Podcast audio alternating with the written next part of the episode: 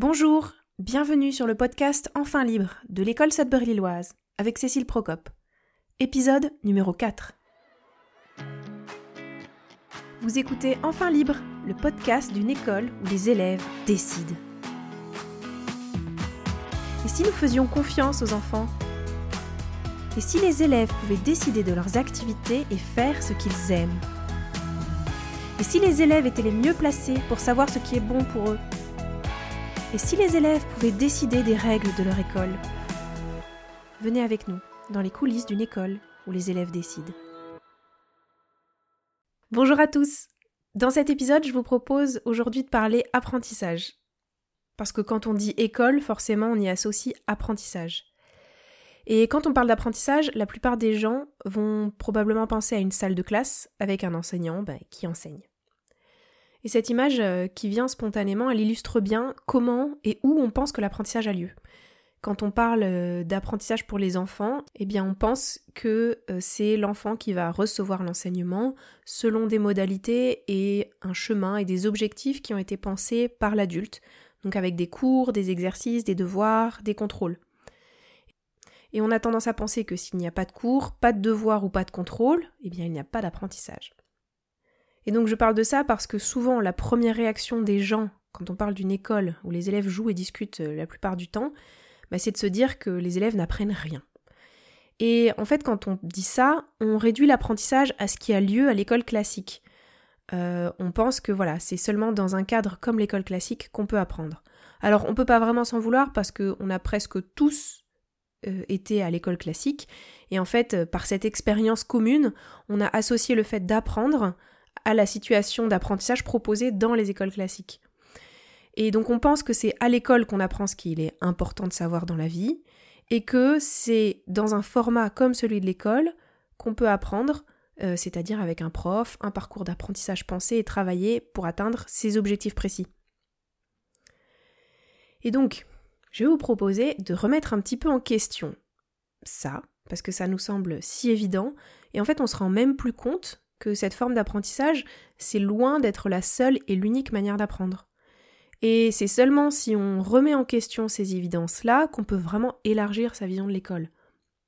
Alors évidemment, en un épisode de podcast, on ne peut pas aller à fond dans le sujet, on ne peut pas explorer toutes les facettes du sujet, donc là je vous propose seulement quelques idées autour des apprentissages.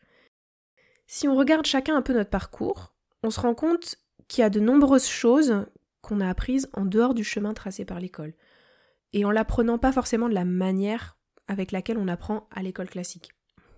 Et personnellement, j'ai deux exemples qui me viennent en tête, et je pense que ces deux exemples euh, sont pas extraordinaires et que on a tous plus ou moins vécu des choses similaires. Donc le premier exemple, c'est par rapport à des connaissances plus théoriques. Et euh, quand j'étais adolescente, j'étais passionnée par euh, la mythologie égyptienne, la mythologie romaine et la mythologie grecque. Et en fait, j'ai énormément appris sur les dieux et les déesses en lisant des livres, en allant chercher des réponses par moi-même, alors surtout la bibliothèque ou dans des librairies, etc. Aujourd'hui, évidemment, on pourrait utiliser Internet. Et en fait, j'étais tellement passionnée que j'avais créé un arbre généalogique très complet en collant deux ou trois pages à quatre ensemble. J'avais écrit tout petit, j'avais plein d'arborescences. Et en fait, tout ce travail-là, toutes ces connaissances-là, je les ai pas acquises en classe. J'ai fait ça sur mon temps libre, en dehors de l'école. Et euh, je sais, bah, je suis pas la seule adolescente à m'être intéressée à comme ça à un sujet.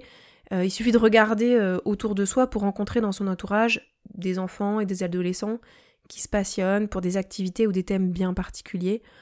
Si je pense par exemple aux, élèves de l'école, bah, on peut avoir des dinosaures, des bateaux, des chevaliers, des histoires, des tours de magie, des escape games, le sport. On a tous des centres d'intérêt auxquels on va se consacrer en dehors des matières classiques de l'école et qui n'ont rien à voir avec l'école. Et en fait, tout ça, c'est des connaissances qu'on acquiert en autodidacte. Le deuxième exemple, qui est un exemple un peu plus pratique, c'est que après mes premières années d'études de médecine, quand j'ai commencé à exercer en tant que médecin, donc en tant qu'interne, je me suis rendu compte de l'importance de la pratique. Je m'en souviens encore de ce sentiment de j'ai passé six ans à apprendre de la théorie, de la théorie, de la théorie, une masse de connaissances alors certes, on faisait des stages, mais ça n'avait rien à voir. Et en, devant euh, travailler finalement à temps plein et mettre en œuvre toutes ces connaissances théoriques accumulées, je me suis rendu compte à quel point je manquais d'expérience et à quel point, En fait, c'est vraiment la pratique et l'expérience qui permettent euh, d'exercer ce métier. Et en fait, on peut connaître toute la théorie qu'on veut, la théorie seule, bah, c'est pas suffisant. La pratique et l'expérience, c'est essentiel dans la vie. Et cet exemple personnel, en fait, on peut le généraliser à beaucoup, voire à tous les métiers, en fait. Et donc, indirectement, l'une des critiques que l'on peut faire à l'encontre de l'école classique, c'est que bah, c'est pas vraiment. On pratique pas vraiment la vraie vie là-dedans. C'est très théorique à l'école, c'est pas très concret, c'est plutôt détaché des expériences concrètes du quotidien. Donc, pour récapituler ces deux exemples, euh, donc euh, cette passion pour les dieux et les déesses grecs, romains égyptiens, et euh, le besoin de pratique quand on commence un métier, en fait ça illustre tout simplement deux formes d'apprentissage qui existent en dehors de l'école classique et qu'on a pour la plupart d'entre nous expérimenté ou alors qu'on a vu autour de nous. Donc c'est l'autodidaxie et puis les apprentissages non formels.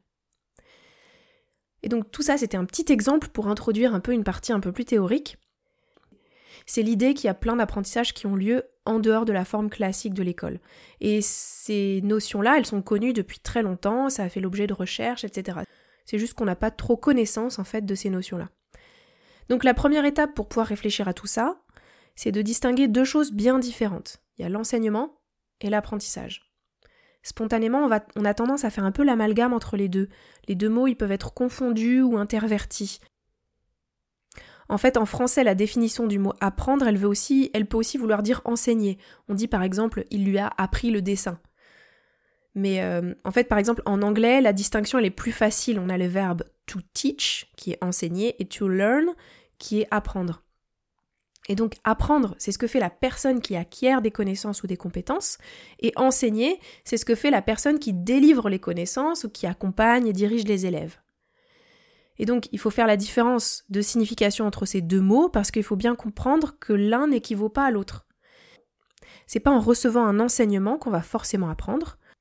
Par exemple, on peut assister à un cours et ne rien apprendre du tout ou presque, parce que tout simplement on n'écoute pas, ou on comprend pas, ou ça rentre dans une oreille et ça sort par l'autre. Et à l'inverse, eh ben on peut apprendre plein de choses sans recevoir aucun enseignement. Bah, par exemple, l'autodidaxie dont j'ai parlé tout à l'heure. Donc, c'est vraiment important de se rendre compte qu'on peut apprendre énormément de choses dans des situations qui n'ont pas été pensées et qui n'ont pas été prévues pour des apprentissages de type scolaire. L'apprentissage, c'est bien plus large que ce qu'on imagine au premier abord, il y a vraiment de nombreuses manières d'apprendre. Par exemple, on regarde un documentaire, on joue à des jeux vidéo historiques, on regarde une série historique, et puis ensuite on va faire des recherches sur un thème bah, sur le thème historique dont traitait la série, ou alors on va avoir des sujets avec des personnes diverses sur des sujets divers et variés. Euh, voilà, ça va permettre d'apprendre plein de choses sans forcément s'en rendre compte, sans forcément avoir l'intention de le faire. Donc c'est vraiment, voilà, je le redis, l'enseignement, c'est pas la seule manière d'apprendre, et c'est pas forcément la manière la plus efficace d'apprendre. Et alors, cette notion euh, d'apprentissage en dehors de l'école, ben, c'est pas du tout secret, c'est pas du tout marginal, et euh, dès les années 60, euh, des organisations internationales comme la Banque mondiale, l'UNESCO ou plus tard l'OCDE et le Conseil de l'Europe ont développé euh, les notions d'apprentissage formel, non formel et informel. Et en fait, ces dénominations, elles ont été utilisées pour prendre en compte la diversité internationale des situations éducatives, notamment dans les pays en voie de développement. Mais ces concepts, ils s'appliquent tout autant aux pays occidentaux. Sur le site du Conseil de l'Europe, dans la partie intégration linguistique des migrants adultes, il y a une une page entière qui est dédiée à cette notion d'apprentissage formel, non formel et informel. L'apprentissage formel, ça correspond à des situations d'apprentissage de type scolaire, avec un programme, des objectifs et des tests. L'apprentissage non formel, ça correspond à des situations qui se déroulent dans une sorte de cadre structuré, avec une intention d'apprendre, mais sans suivre de programme précis ou sans avoir besoin d'être accrédité, sans évaluation. Et l'apprentissage informel, il a lieu sans intention d'acquérir de nouvelles connaissances, et il est involontaire, et il fait partie intégrante de la vie quotidienne.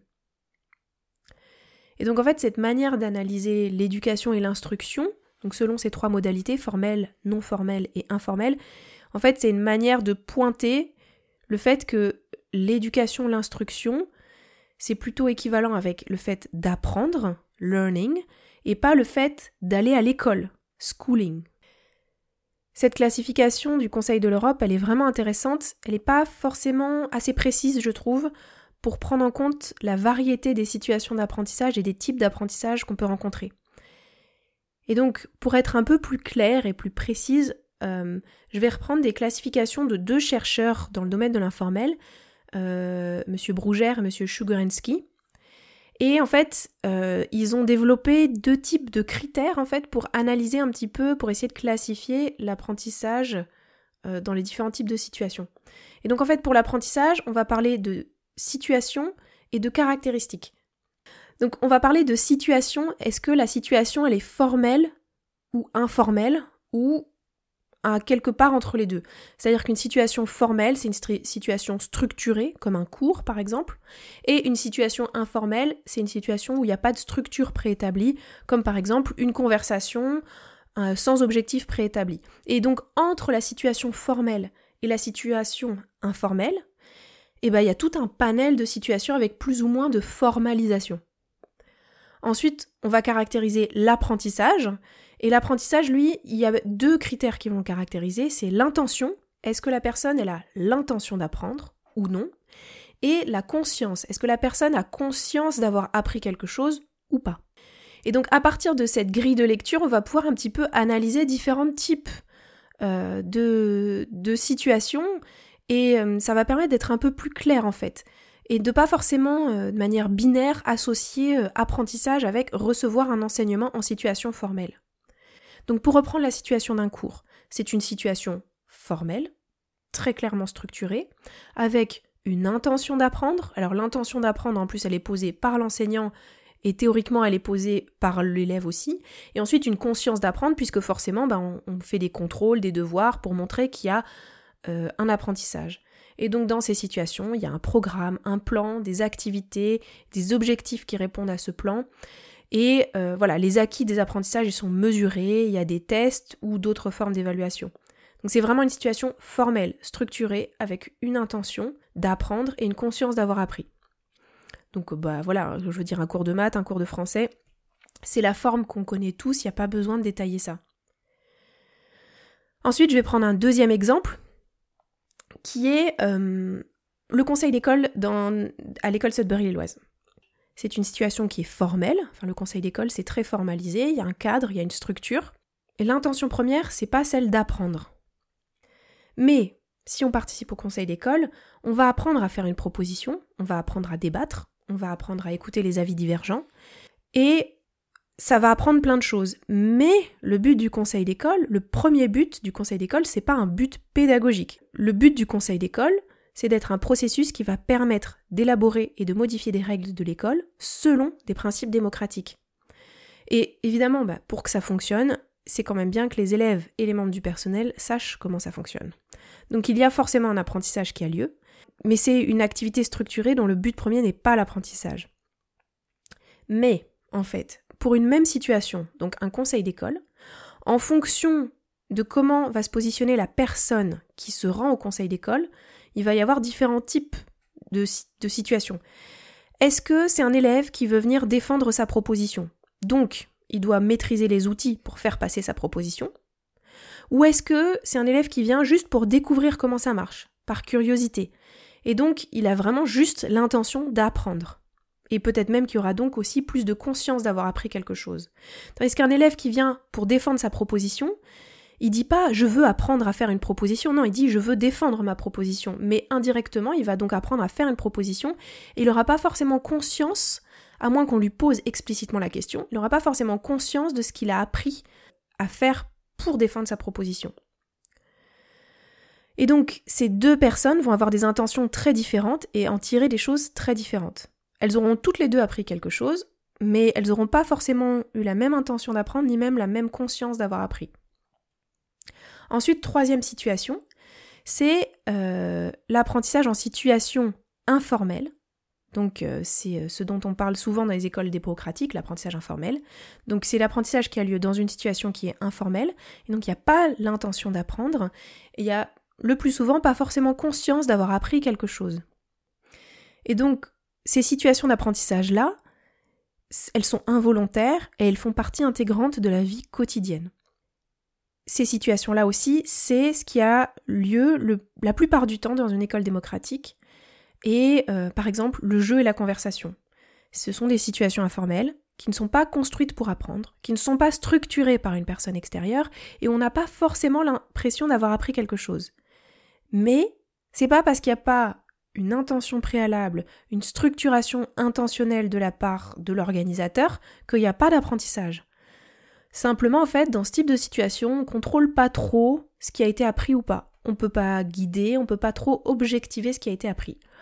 Et les personnes qui ont participé à cette activité, par exemple une discussion à bâton rompu sur la politique, on n'a pas forcément conscience d'avoir appris quelque chose, mais ça ne veut vraiment pas dire qu'il n'y a pas eu d'apprentissage. Et ce qui est aussi délicat, et ce qui rend encore plus difficile de s'imaginer que ça puisse exister ces apprentissages-là, c'est que mais la personne qui a participé à la discussion, il va pas ressortir de la discussion en disant Oh, aujourd'hui j'ai appris plein de notions de politique sur la droite et la gauche, sur l'histoire de la politique, sur ce que c'est un Premier ministre et tout ça. En fait, il va juste dire Oh, ben on a parlé politique aujourd'hui. Et donc, pour essayer de récapituler un peu, euh, voilà, il y a plein de manières d'apprendre. Il faut vraiment penser à différencier la notion d'apprentissage de la notion d'enseignement. Et euh, pour essayer euh, de percevoir un peu plus euh, l'apprentissage, on peut utiliser une grille de lecture bah, qui n'est pas universelle et qui, voilà, qui est discutable à bien des égards. Mais donc il va voir le type de situation. Est-ce que c'est une situation qui est formelle, informelle ou quelque part entre les deux? Et on peut aller voir si l'apprentissage il est intentionnel ou non intentionnel et s'il est conscient ou inconscient. Et donc dans cet épisode, j'ai donné trois exemples. L'exemple du cours classique en école classique, donc qui est une situation formelle avec un apprentissage qui est intentionnel et conscient. La situation du conseil d'école, qui est une situation formelle avec pas forcément l'intention d'apprendre et pas forcément la, la conscience d'avoir appris. Et ensuite l'apprentissage en situation informelle, par exemple une discussion autour de la politique qui arrive spontanément en fonction de l'actualité c'est une situation qui est informelle, il n'y a pas l'intention d'apprendre quelque chose, et il n'y a pas forcément la conscience d'avoir appris quelque chose. Et donc tout ça pour dire à quel point notre vision de l'apprentissage, quand on la réduit à celle de l'école classique, c'est très réducteur. Et ça nous empêche d'ouvrir notre perspective et de pouvoir penser autre chose. Et si tout simplement on repensait les écoles, l'apprentissage, en gardant tous ces éléments en tête pour ne plus être aussi binaire dans notre conception de l'école. Parce que si on prend en compte toutes ces nuances, on va bien se rendre compte que rien qu'en faisant de l'informel à longueur de journée et en vivant dans un cadre formalisé donc pour la gestion du collectif comme conseil d'école, comité de justice, il y a énormément d'apprentissage possible. Si cet épisode vous a plu et qu'il pourrait intéresser des personnes que vous connaissez, n'hésitez pas à leur partager. Vous pouvez vous abonner au podcast Enfin Libre sur l'application de podcast que vous utilisez pour recevoir les notifications lorsqu'il y a un nouvel épisode. Je vous invite à laisser votre avis sur les applications de podcast pour que d'autres personnes puissent aussi le découvrir. Et venez sur notre site internet, vous pourrez vous inscrire à la newsletter de l'école. Merci et à la prochaine fois